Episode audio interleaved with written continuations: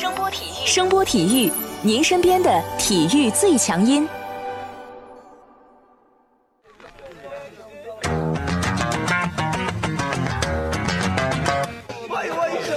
Yo yo, it's boogie time, so come on, let's swing it, alright? 看 NBA 风云，聊 NBA 故事，这里够有趣，这里够专业，没错，这里就是大话 NBA。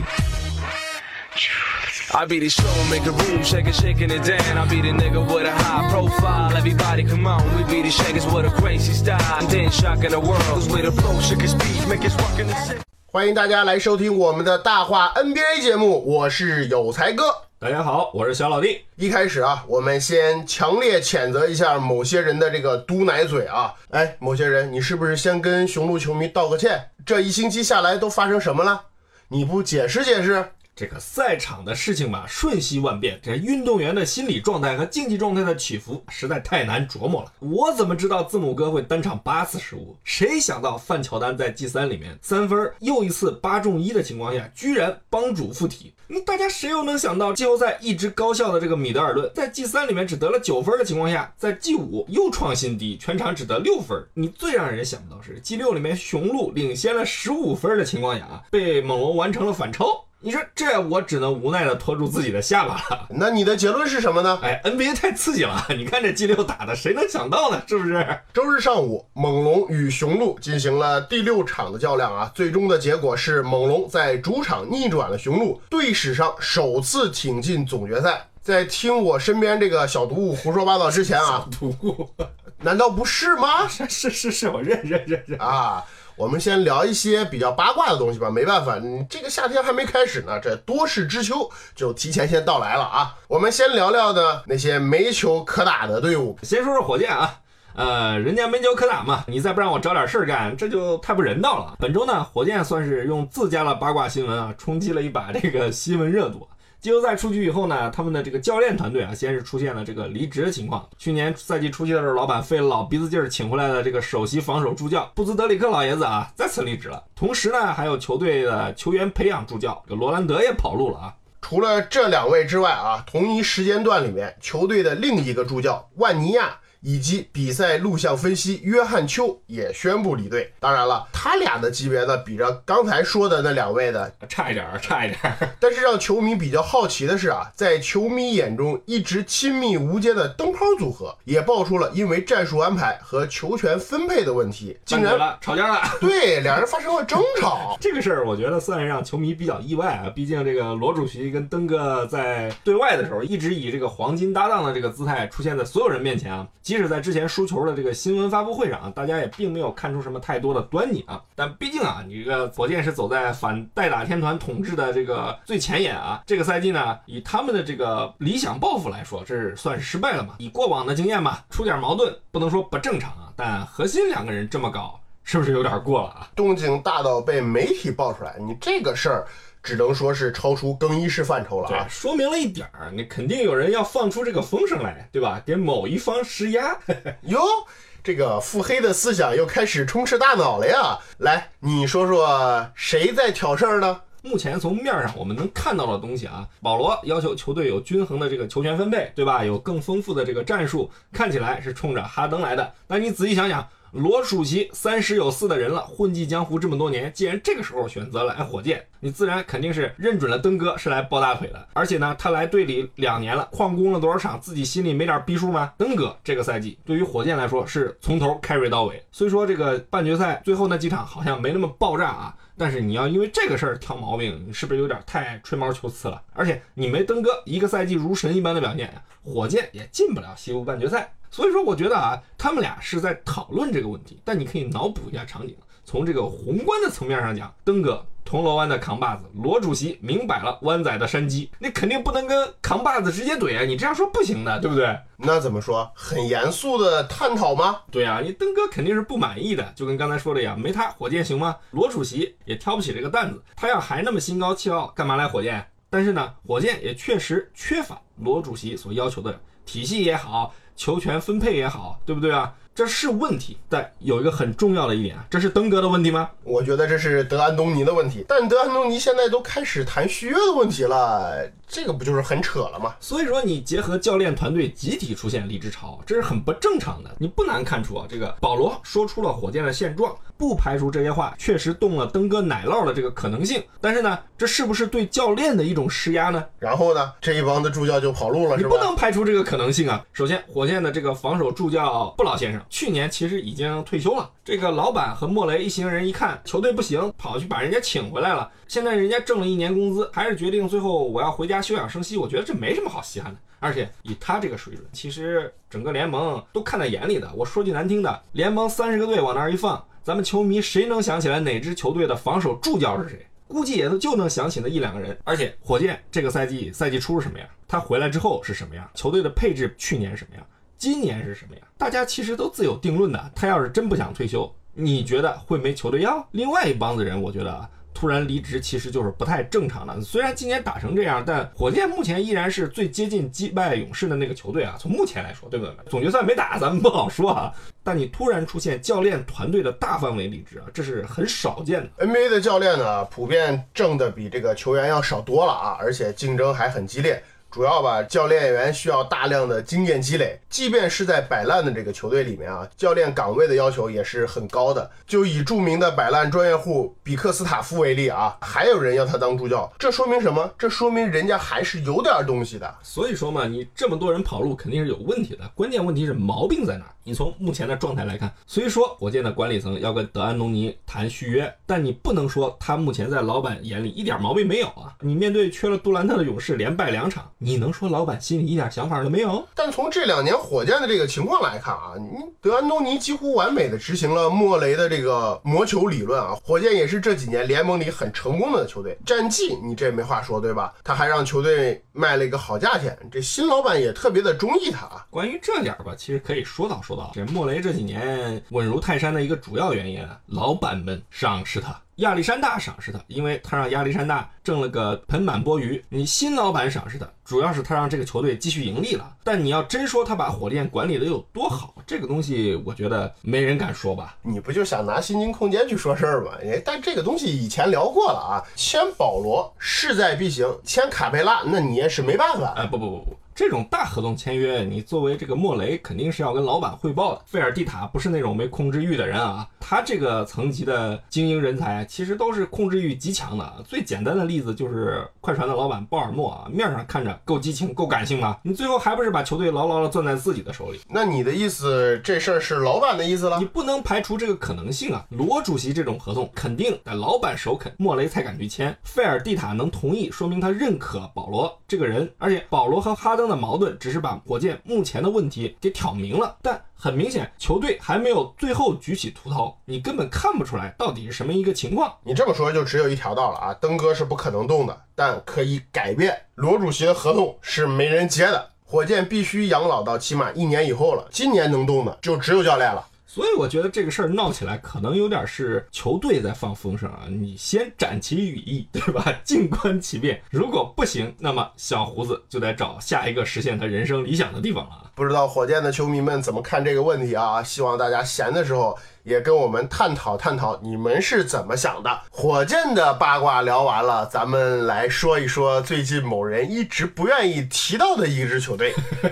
别笑，洛杉矶湖人。之前一直不想聊啊，因为我觉得这洛杉矶发生的事儿实在太狗血了，跟这个目前打的比较激烈的这个季后赛是比较不搭嘎了啊。那现在嘛，对吧？闲着也是闲着嘛，可以聊聊吧。先是魔术师辞职，接着湖人没选新总裁，这个总经理佩林卡直接成了话事人，直接要跟这个老板珍妮姐汇报。接着开始选帅，反正什么人都有，基德啊、泰伦卢啊，一众人面试完了啊，前步行者主帅沃格尔成了当家，基德成了助教，泰伦卢因为助教人选合同问题谈崩了。你说这魔术师在以寻找快乐为由辞职之后啊，在这个脱口秀上啊。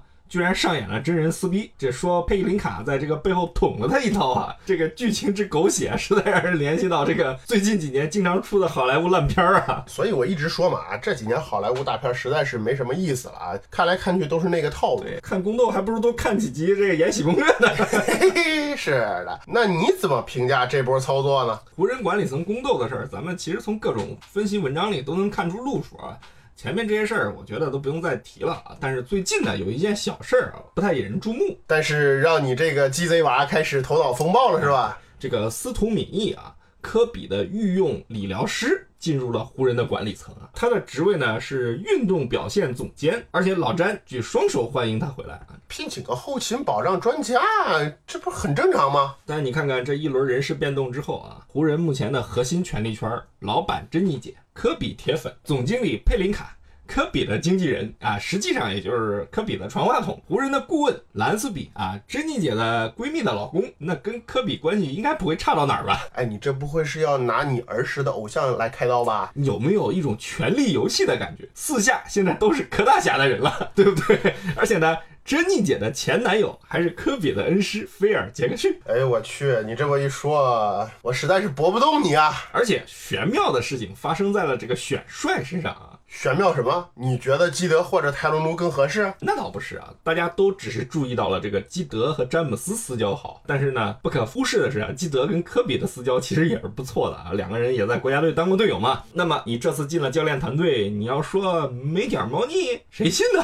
你泰伦卢是谁的人？大家心里跟明镜似的，是不是？这我就不用再说了啊。你说了半天妙在哪儿啊？沃格尔是 NBA 这几年算是冒尖儿的新教练，对吧？崇尚防守，成绩嘛。啊，不好说。哎，人家在步行者其实挺不错的，是是。但他在步行者的这个风格属于比较老派的嘛。你后来步行者解体之后，他去了魔术，也没玩出什么花样嘛。你到现在其实都说不清楚那几年是步行者那帮人成就了他，还是他成就了那帮人。但你来了湖人，还用基德当助教，是不是感觉湖人有点不怀好意了？有点不行了，你就哦，对，最重要是基德在那儿站着，对不对？你不行了，这直接就上岗了，詹姆斯。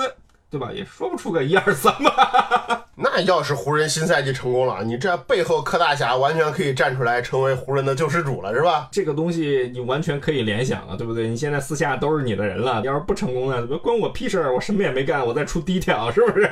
你这黑起自己偶像来也是没有一点心理负担呢。八卦呢，怎么能说黑？这湖人的一顿骚操作，你能让人怎么想？而且我说一句更大胆的话，如果老詹在湖人取得了成功，那自然是极好。对不对？但如果按这个操性，湖人取得了成功，那么柯大侠肯定就是背后的这个主使者。我作为你的背后的精神领袖，我是不是又高了你一档啊？好了，别胡说八道了啊！跟你都没法聊这个八卦，你脑洞太大。来，好好说说季后赛吧。你这场还没圆回来了啊！好好不说这有的没了啊！娱乐性话题到此结束啊！这个东部决赛已经结束啊，猛龙能够连扳四场。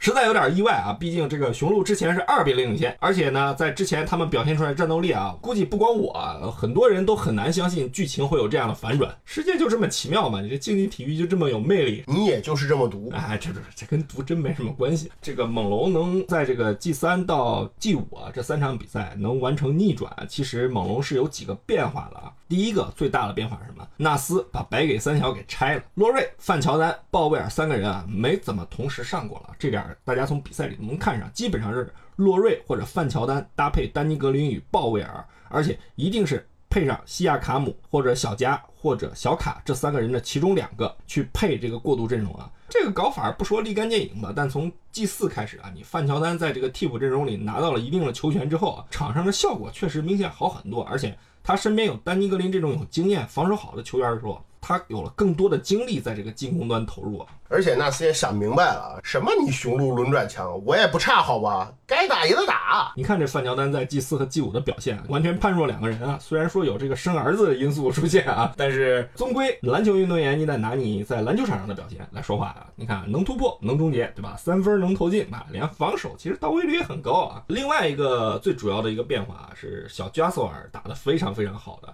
小加其实在这个 G 一和 G 二里面，我个人感觉他把自己的定位有点太随意了啊。这球队里其实他是除了莱昂纳德跟丹尼格林以外啊，经验最丰富的一个人。我觉得跟洛瑞是差不多的，而且他的防守能力是最强的，在进攻端也最有可能是突破雄鹿的那个人。虽然这么说起来有点马后炮的意思啊，但这货之前大家有没有觉得他在之前的比赛里太低调了？低调到估计所有人都忘了他曾经也是全明星，曾经还是两届的最佳防守一阵成员。第三场猛龙能够双加时赢下来啊，最大的功臣就是小加了。你看当时的局面多凶险呀！洛瑞毕业，嗯，表现不错的这个鲍威尔，毕业小加午饭，如果他下去了，你猛龙这个坑谁来填？打到最后啊，字母毕业了，他还在两个加时啊。这家伙其实后面打得很硬啊，你该防住的都防住了，关键是他还有点化身猛龙的洛佩兹的意思啊。G 三里面三分球八中四，G 四里面六中三，你说这都要了亲命啊！这对雄鹿来说，我觉得完全就是计划外的事情啊。G 五挺消停是吧？这范乔丹又蹦出来了，九中七。到 G 六里面，小加得分不多，就俩三分。第四节两个治我球队的病，要你球队的命。猛龙能连扳三场，像小加呀、范乔丹啊、鲍威尔啊、伊巴卡的这个良好发挥都是很关键的。这伊巴卡被你损完了，就立马找回巅峰了，是吧？这你也能联系到一块儿？哎，怎么了？人家第四场里面十七加十三，猛如虎啊！其实 G 三打的也可以，这前场篮板抢的一顿猛如虎啊！而且猛龙在 G 四和 G 五里啊，最后能取得胜利啊，都是他们整个球队在篮板上的表现比雄鹿更好啊。其实我觉得啊，猛龙之所以能够最终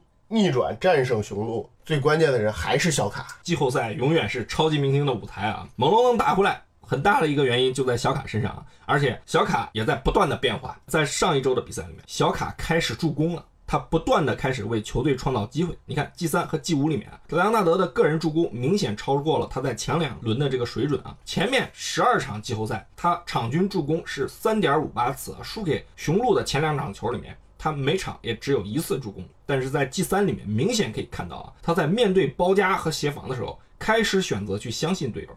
G 三里面有一个球特别明显，当时对手在这个挡拆换防之后啊，莱昂纳德去突是伊利亚索瓦还是洛佩兹我忘了，字母哥立刻就包夹过来，当时小卡根本就没有停球，直接选择了相信队友，把球传给了这个斜四十五度的小加，小加在对手轮转及时到位的时候不停球，直接转移到了底角的空位啊，传球的线路非常的明显，最后鲍威尔手起刀落，感觉经过这一个系列赛啊，这个莱昂纳德开始更好的融入球队了。之前啊，小卡给我们的感觉就是好不容易离开马刺了，这撒欢儿的攻啊，终于有球权了。而且说实在的，猛龙前面的比赛，球队的这个其他球员除了西亚卡姆之外，也确实没什么人有太好的表现，这就显得小卡打的特别特别的毒。但这后面这几场球呢？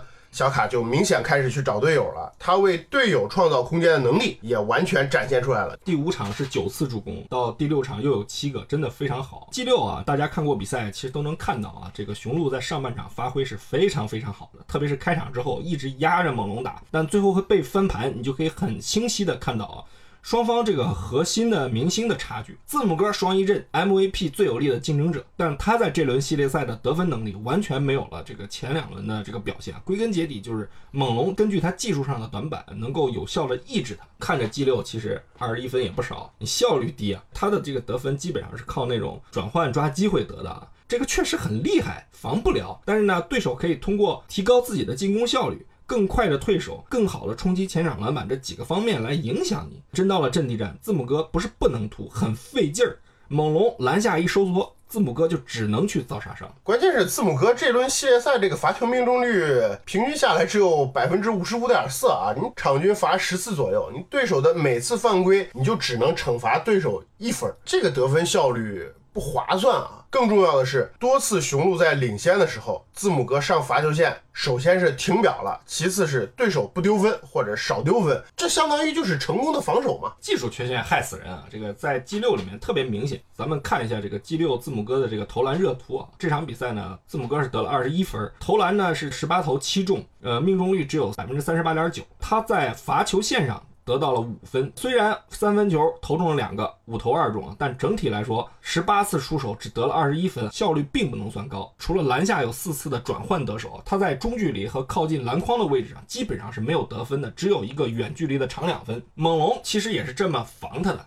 比赛已经结束了，咱们不去说如果雄鹿没有字母哥这个赛季，我觉得他们是打不到这个程度的啊。所以说技术上有缺陷是硬伤，但是他在这个攻防两端的影响力还是很大的啊，特别是防守。他不在场的时候啊，雄鹿的这个防守级别完全就是两个球队了。你第六场比赛里面，你看他最后封盖莱昂纳德那个扣篮，你换个人直接就当背景地了。真没想到他能盖住啊！当时我觉得，就莱昂纳德就是发力要把那个球扣进去，然后球队一起试，这球就交了，真的就是这样。但是没想到给盖下来了。所以嘛，就是今年十月字母哥再次归来披挂上阵的时候啊，真的很期待他能把这个投篮练到一个什么样的程度啊！这不要求什么三分之类的，能在这个中距离肘区或者低位能去背转身跳投，能有个像样的中距离进攻手段啊！明年我觉得啊，他的个人实力和雄鹿整个球队的实力都会更上一层楼。除了字母哥之外啊，雄鹿另外一个关键人物米德尔顿，这个系列赛打的也是极度郁闷啊！六场球下来，除了第四场拿了三十分，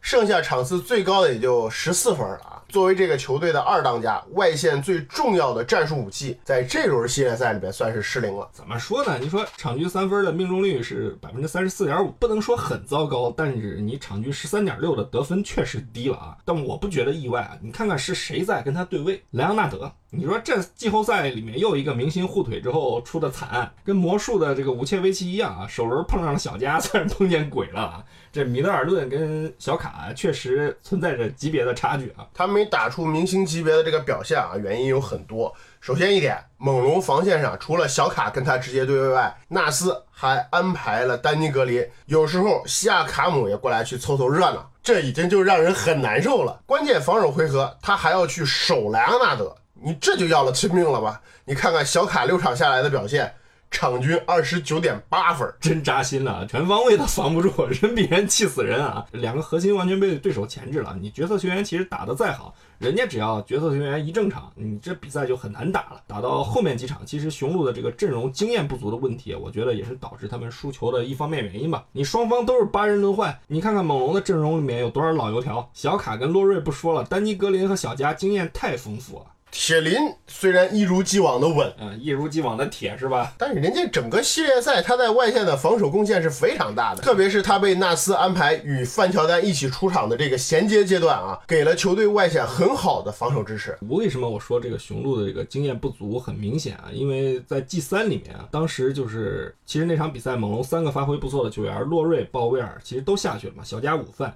雄鹿居然从第四节快结束的时候到第二个加时啊，都没有想办法把小加给打下去。你当时看的我真的很不明白啊！你再怎么会防，这种级别的比赛不可能没有身体对抗，本身又是一支冲击力很强的球队，你不可能这么长时间造不了他一个犯规吧？但是人家生生是做到了呀，在这里呢就。不得不去吐槽一下布登霍尔泽这个教练了。你说球员当时在场上有点发懵，那你教练干嘛呢？所以说雄鹿吧，反正不管怎么说啊，算是交了学费啊。从弱队到强队的这个蜕变，总需要一个过程。你看人家猛龙交了多少年学费？你这够狠的。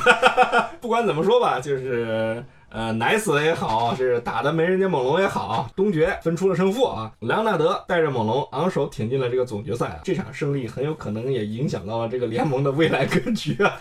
这进了总决赛，这莱昂纳德夏天走不走，你还真不好说了。他走不走，咱们。未来静观其变。我们先来聊聊三十一号就要开打的这个总决赛啊。这个总决赛最终给出了剧本，就是勇士斗猛龙。你怎么看这个系列赛？说实话啊，之前预测的让我现在有点心里发毛了。你说这雄鹿这么好的一支球队，怎么就这样突然死亡了？你说真是受不了。但是从两个球队的整体实力而言，我觉得你肯定总冠军嘛，勇士肯定是占优的啊。但勇士目前阵容不太齐整啊，我觉得咱们也不好，也不应该去直接的评价什么对位的优劣啊，因为你很难讲清楚的。但是呢，咱们可以从这个球队的整体的这个情况来看，KD 应该是确定 G 一应该不会打，考辛斯也没说回不回来。那么这个勇士这边的扛把子肯定还是小学生，那猛龙这边就不用说了嘛，这莱昂纳德现在正。走路都带风了，对吧？这两个人啊，应该说是要扛起双方在首场交锋的这个大旗。库里这边首先要面对的很有可能是洛瑞或者丹尼格林的其中一个人。丹尼格林嘛是他的老熟人了，而且以小学生的能力，我觉得应该不太怕这两个人吧。我觉得会打的相对来说，至少比打火箭时候惬意吧。火箭嘛，那没办法，那搞了这么一帮神经病，就是来专门对付你的，那没办法啊。但是我觉得啊，洛瑞啊，真的，大家可能或者包括我们在之前节目里面，是不是有点看低人家了？三十好几的人了，终于进入总决赛的舞台了，可能也就是他这辈子最后一次机会了，对不对？会不会爆发一下？爆发不爆发不敢确定，但拼了命这肯定是确定的。肯定要搞你了，就这么一锤子买卖了，是不是？明年什么样谁知道？其实对于猛龙来说，莱昂纳德需要面对的也是一帮子比较令人头疼的人啊。嗯克雷伊戈达拉是吧？对，这应该是联盟里面最顶级的两个侧翼防守人了。整个东部的这个系列赛打完，首轮打的篮网是吧？嗯，篮网就不说了，面对七十六人，小卡是经受住了挑战。毕竟有小吉米和本西蒙斯啊，这俩人也不白给。这打雄鹿，说实在的，雄鹿在这个三号位和二号位上，相对来说防守的强度并没有那么大。虽然说米德尔顿从这个身体条件上来说也是挺好的，但是一个系列赛下来，米德尔顿也算是被莱昂纳德验过货了，对不对？这夏天的合同不好搞了。但这次莱昂纳德将面对这个老熟人克莱汤普森和伊戈达拉啊，虽然仇家不在了，看见勇士他应该也是分外眼红的吧？对，要不是因为勇士，哪老子我能歇这么久，哪有这么多事儿啊？我还背了这么大的锅，对不对？其实对于这个即将开始的总决赛啊，大家都有各自的一个看法。但是就像刚才小老弟所说的，因为现在勇士的人员并不是很齐整，具体这两个队谁强谁弱，你已经不能单单的从以前的这种指标实力上去判断了。对，你要说体系，肯定是勇士拥有联盟最好的传切底气，但是他们不能以最强的阵容应战，这个东西你就很扯了。但是你相比较呢，猛龙这边经过雄鹿这场恶战的洗礼，这一帮子人爆发出来了多强的防守能力，大家不能再轻视他们了。猛龙整个系列赛他们的防守效率应该是联盟第二的啊。联盟第一是谁？联盟第一是雄鹿，只不过在整个东决的这个系列赛里面，猛龙笑到了最后。而且这么一支球队，一个一个都是像小加呀、洛瑞啊这种曾经失意的人，但是呢，你现在队里又有丹尼格林，还有小卡这种曾经得意过的人，这帮人搅在一起，你很难说明白他们到底能爆发出来多大的这个战斗力啊。但是很显然啊，这个移动能力相对偏弱的这个小加啊，肯定又会成为水花的靶子。这个东西不知道小加能够打出一个什么样的防守水平。同时呢，为了抑制莱昂纳德，勇士如何设计他们的首发阵容和轮转的衔接阵容，这也很难讲的。你要不要直接上伊戈达拉打五小，还是说我就是让我的鲁尼像半决赛一样正常轮换，鲁尼首发，格林打四，然后去直接把这个稚嫩的鲁尼暴露在。这个老辣的这个小加面前啊，小加这个赛季已经趟过了无切维奇、恩比德等一众老油条，或者说处在巅峰状态下的一些中生代的中锋。你现在如果说直接上鲁尼去面对他，鲁尼顶得住顶不住，这真的很不好说的。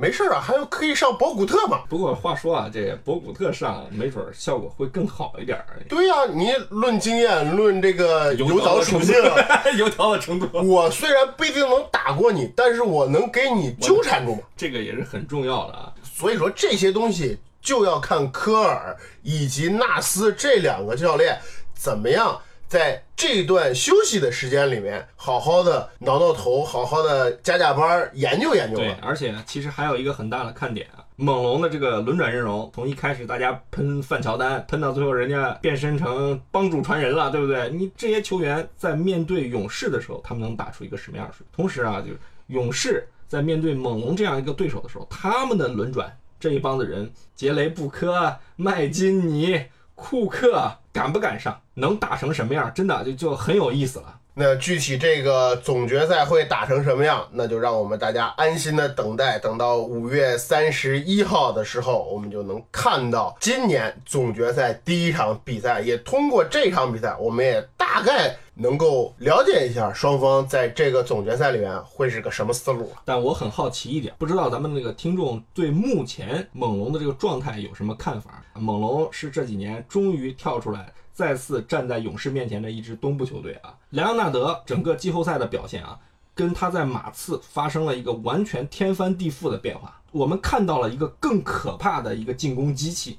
这跟原来的那个体系球星是完全不一样的啊。虽然说莱昂纳德因为二五载了这个马刺这件事儿，肯定是很多球迷是非常不待见他的，但是以这种表现重新登上总决赛舞台的莱昂纳德，球迷们会接受他吗？我特别想知道，现在咱们的这个听众里面有多少人愿意开始为猛龙、为莱昂纳德摇旗呐喊的？因为你不可能是猛龙的球迷的，这个这个，你说你是猛龙的球迷，我不太信。